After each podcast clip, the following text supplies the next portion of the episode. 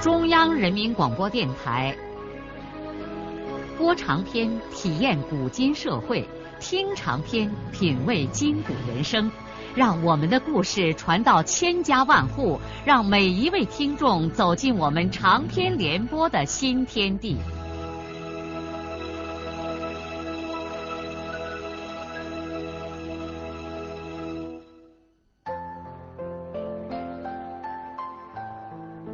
听众朋友，请继续欣赏荣获茅盾文学奖的、由中国文联出版社出版的路遥的长篇小说《平凡的世界》，由李野墨演播。据该城历次洪水记事年表记载，历史上最大的一次洪水发生在明万历十一年，也就是公元一五八三年。江水涨溢，河水拥高城丈余，全城淹没，公署民房一空，溺毙者五千余人。按照当时河口摩崖刻字记载的水位换算，实际水位近二百六十米，流量接近三万四千秒立方米。想不到整整四百年之后，这座城市又面临着相同的厄运。市委和地委机关的领导们在慌乱中立刻行动起来，地市主要领导和军分区的司令员、政委组成了抗洪指挥部，紧急召开会议。但是，地区防汛指挥部总指挥、行署专员高凤阁同志却没有在场。高凤阁在省里参加完一个会之后，回中部平原老家为儿子操办婚事去了。本来近半月之中，防汛工作正进入最关键的时刻，而且高凤阁前几天已经知道南部地区的江河都已经处于危险状态，但是这位地区的行政首脑还是带着秘书，坐着行署的马自达。回家去参加儿子的婚礼，在当夜，该地区领导们像热锅上的蚂蚁，焦急不安的时候，高凤阁同志正喜气洋洋的在家乡所在县城的招待所大宴宾朋。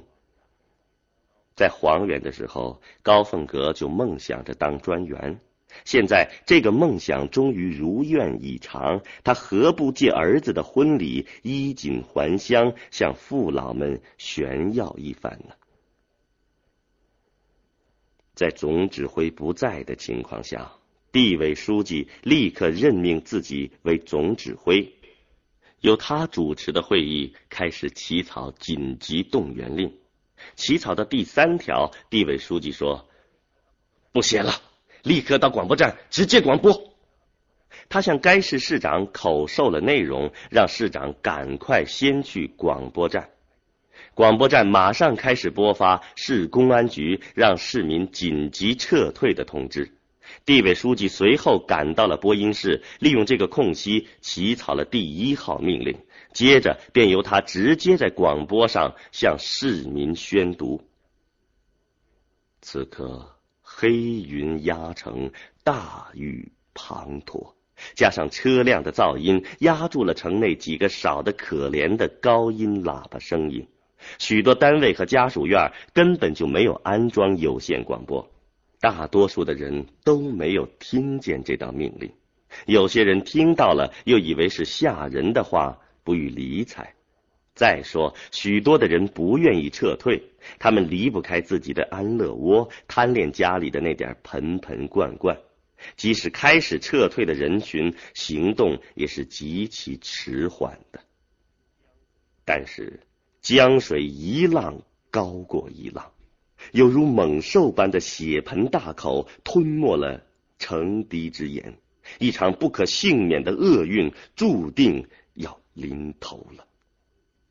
暴风雨中，城市完全陷入了混乱。地委书记穿过败兵般逃生的人群，摸黑趟水赶到了邮电大楼，命令报务员向省委、省政府和兰州军区发出紧急求援呼救电报。紧接着，他又反身奔往广播站。此刻老城已经完全沦陷了，大水中到处传来呼喊救命的声音。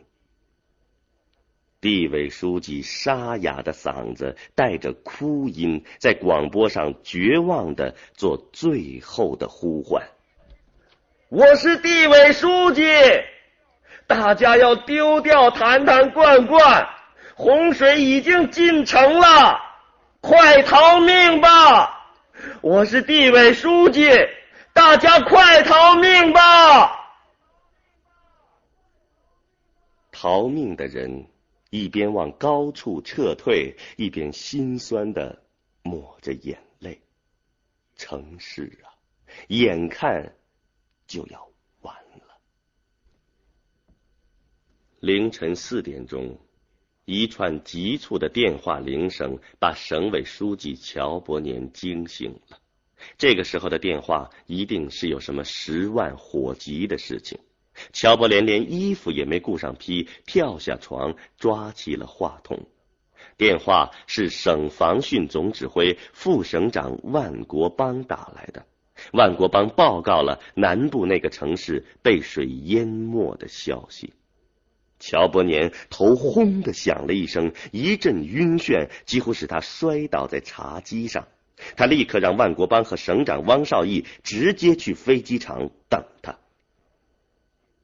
乔伯年先拨通了省军区司令员的电话，让司令员马上准备一架直升飞机，在省民航机场等候起飞。然后他又用电话把常务副书记吴斌从床上叫起来，让吴斌准备一块紧急飞往南部那个处于危难中的城市。吴斌一听发生了这么严重的事情，赶紧起床穿衣。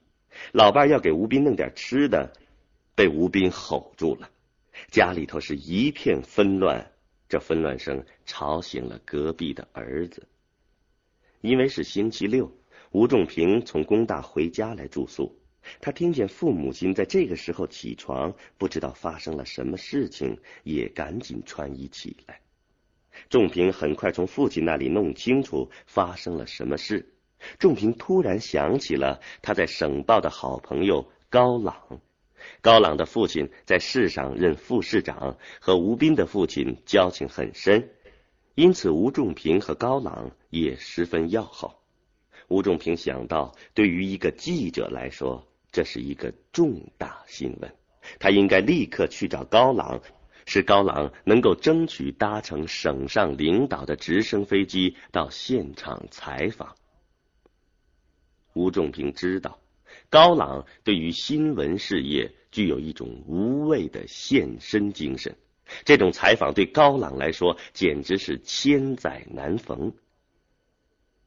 出于友谊，吴仲平在父亲刚刚踏出门，就立刻冒着大雨跑到省委家属院值班室那儿，叫起了一个他熟悉的汽车司机，迅速驱车赶到了省报。他让汽车停在报社大门外，自己用百米速度冲到报社单身宿舍楼上，拿拳头使劲的擂高朗的门板。可是半天没有人来开门，也不见屋里亮灯。吴仲平正在焦急的时候，看见旁边一个房间的门开了，走出来一位披着衫子的女同志。吴仲平认出来，这个人是高朗的朋友田小霞。他们三个曾经一块在黑天鹅饭店有过一次聚餐。小霞问他：“高朗出差去了，你这个时候找他有啥事儿啊？”吴仲平丧气极了，他于是简短的向田小霞说明了情况。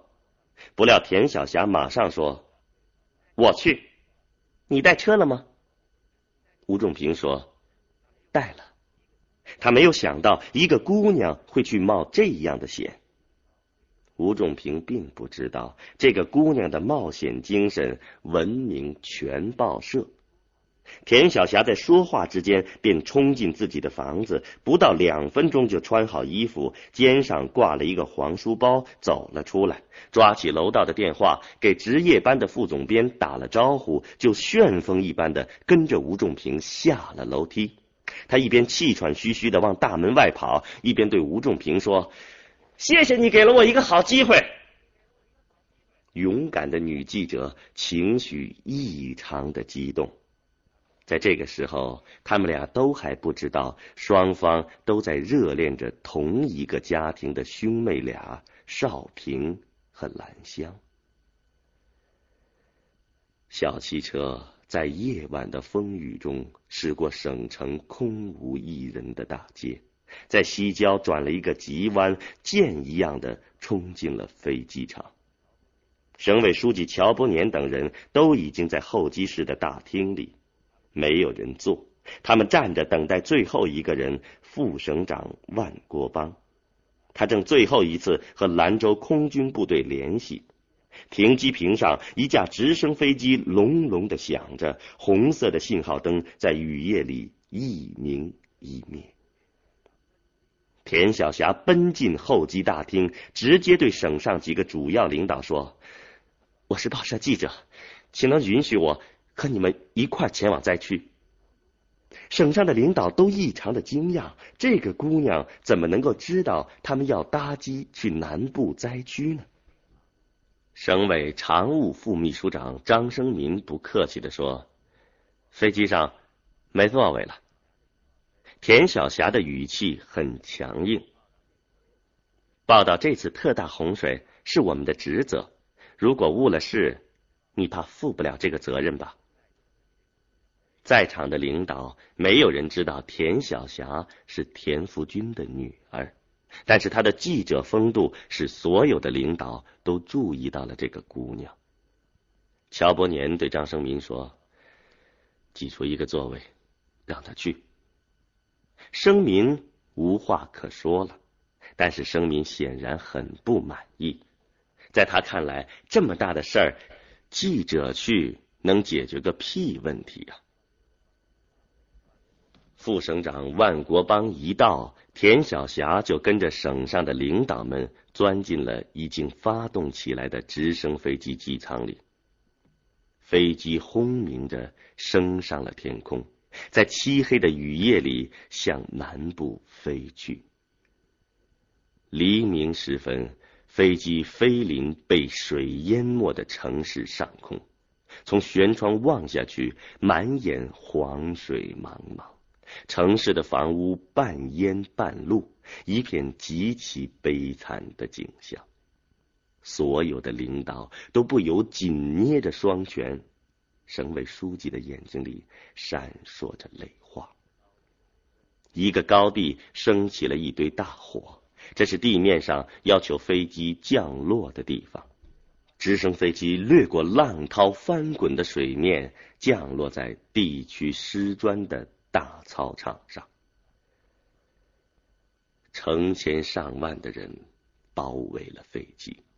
省上的领导在一片痛哭声中走下来，市地领导像一群孤儿找到了爹娘，流着稀黄的泪水和上级领导紧紧的握手。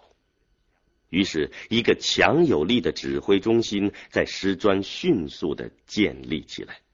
本地邮电局的载波室被洪水吞没了，城市和外界的联系已经隔绝了几个小时。随机来的无线电报员立刻按动了电键，把乔伯年口授的内容向省上、大军区、党中央、国务院和中央军委爆发了出去。与此同时，三级领导分头奔向各处，紧张的指挥抢险。主要是抢救生命。谁也不知道现在已经被洪水卷走了多少人，但有一点是肯定的：还有许多人处于严重的危险之中。仅被洪水围困在楼顶上的人就不计其数，而已经落水的群众到处都在呼喊着救命。这个城市除过自救之外，焦急的等待着外援，等待着北京的关怀。他为自己的生存充满了焦渴的希冀。接到中央军委命令的兰州和武汉空军部队的飞机穿云破雾来到城市的上空，救生器材、食物、药品纷纷的空投下来。总后的一支部队已经赶到了现场，在银行、商店、仓库周围布岗立哨，并且立即投入营救群众的紧张战斗中。不到二十分钟的时间，这支部队就已经有三十多人为抢救群众的生命而献出了自己的生命。另外几支部队正奉命以强行军的速度向这里赶来。田晓霞走下直升飞机之后，豁开大呼小叫的人群，走出师专，单枪匹马的向洪水淹没的城内跑去。他把黄瓜包大背在身上，衣服很快被瓢泼大雨浇得透湿。茫茫的洪水带着可怕的喧吼，在眼前汹涌奔腾。在黎明的微光中，看见水面上漂浮着各种各样的东西，江面上死尸和绝望的活人顺流而下。在没有被水淹的地方，到处都是溃乱不堪的人群，成群的老鼠和吐着信子的蛇夹随在人群中奔窜逃命。田小霞。在乱人堆中，在洪水的边缘上奔跑而行，胸膛和嗓门眼似乎有大火在燃烧。他不知道他要跑向哪里，该做些什么，但是他知道他有许多的事情可以干。他不知道他自己已经跑到了东堤上。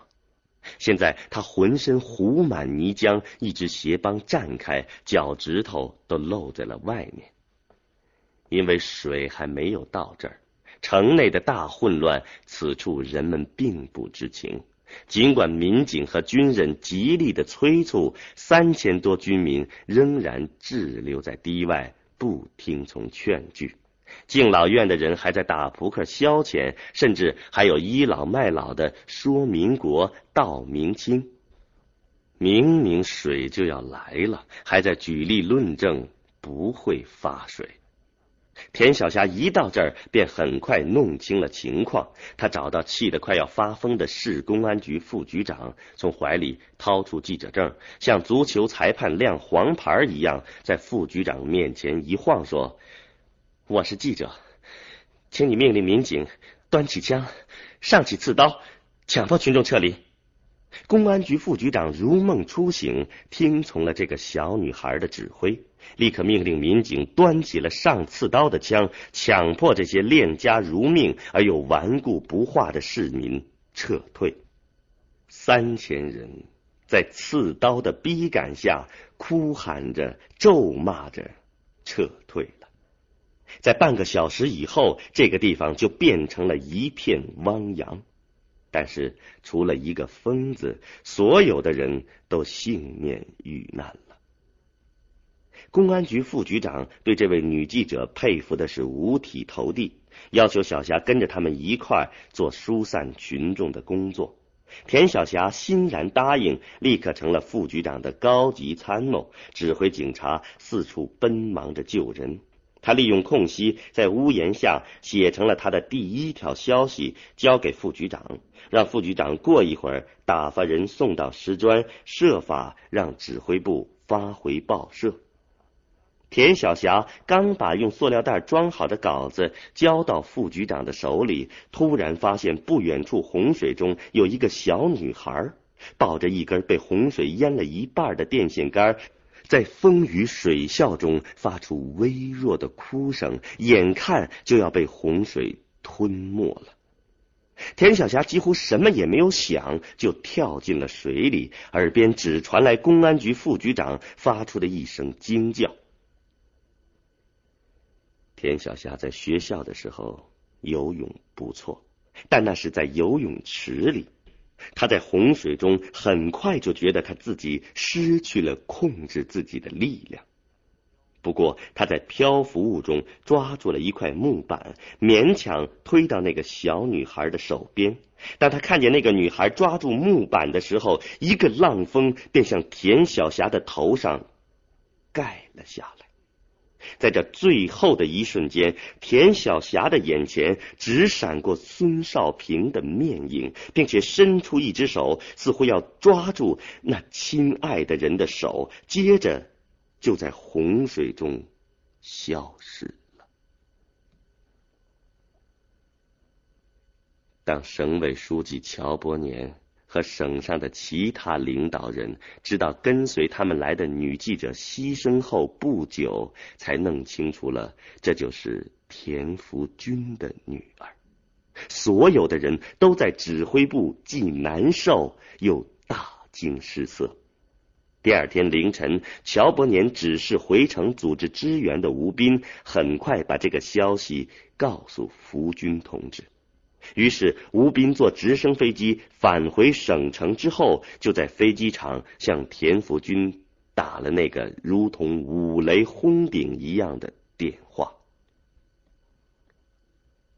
雨哗哗的下着，大牙湾煤矿笼罩在一片水雾之中。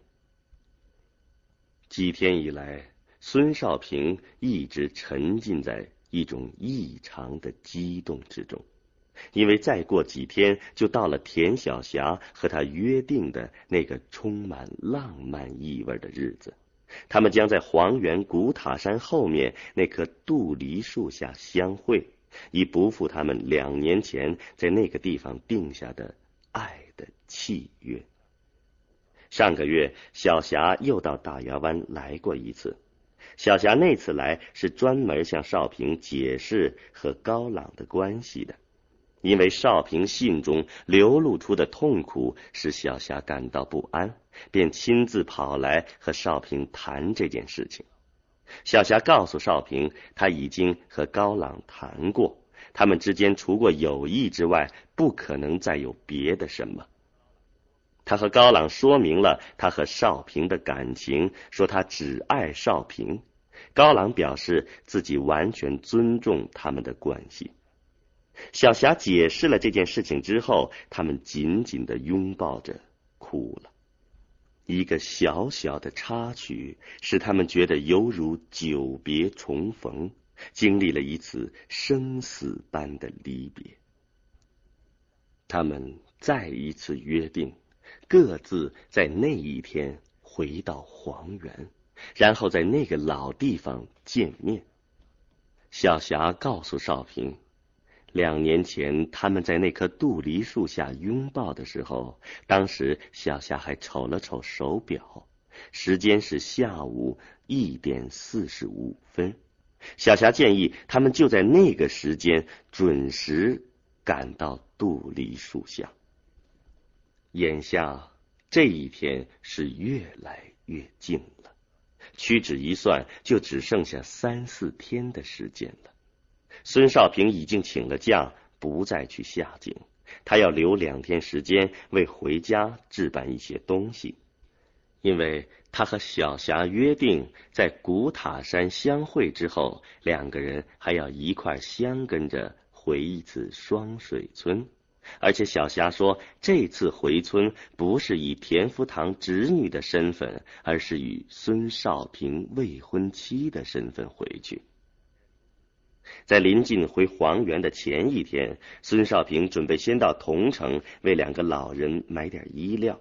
这是他参加工作以后第一次回家，应该给家里所有的人都带点礼物，包括罐子村的姐姐兰花和两个外甥。